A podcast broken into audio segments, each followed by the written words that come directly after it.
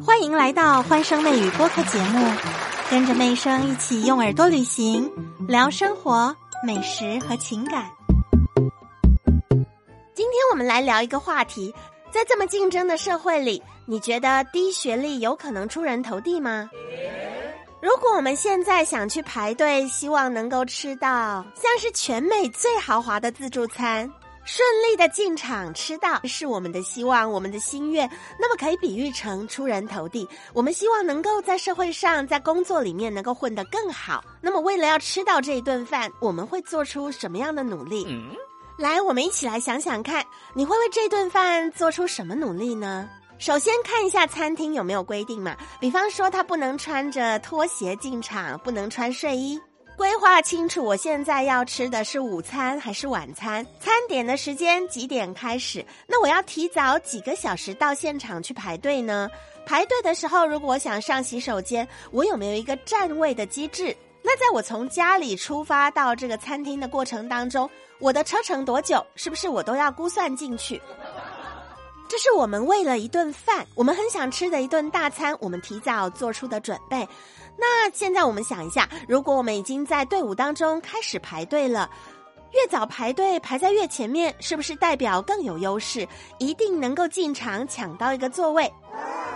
基本上没问题呀，对不对？在你没有违规、没有其他人插队或者空降的状况之下，一定就是这些按部就班排队的人会能够先进场嘛？嗯哼。如果餐厅反而是让那些排在后面的人，或者很晚来，他甚至都没有参与到排队的队伍当中，让他先进去，那么一定是大家都会群情激愤，都会很不高兴的。嗯哼，刚才说的这个排队自助餐的例子，就相当于我们平常找工作，我们都希望能够找到一份好工作，我们会为了他提前去做很多的准备，学历就是其中一个准备。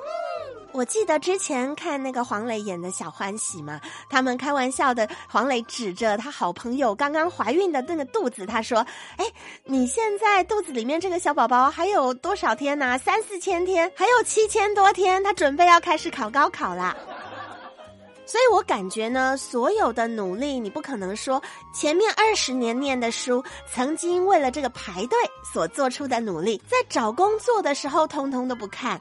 我觉得这个也是很不合理的，你们说呢？嗯。如果我今天跟大家讲说，哎呀，你不要担心啊，低学历一定可以出人头地的。低学历跟高学历没有什么差别。如果有一间公司，他真的不管学历去录取，然后你们真的会相信他能够让你的孩子或者你自己在里头真的能够出人头地吗？学历是求职市场的第一份地图，它可以帮助你在密密麻麻的迷宫里头率先脱颖而出，率先被看见。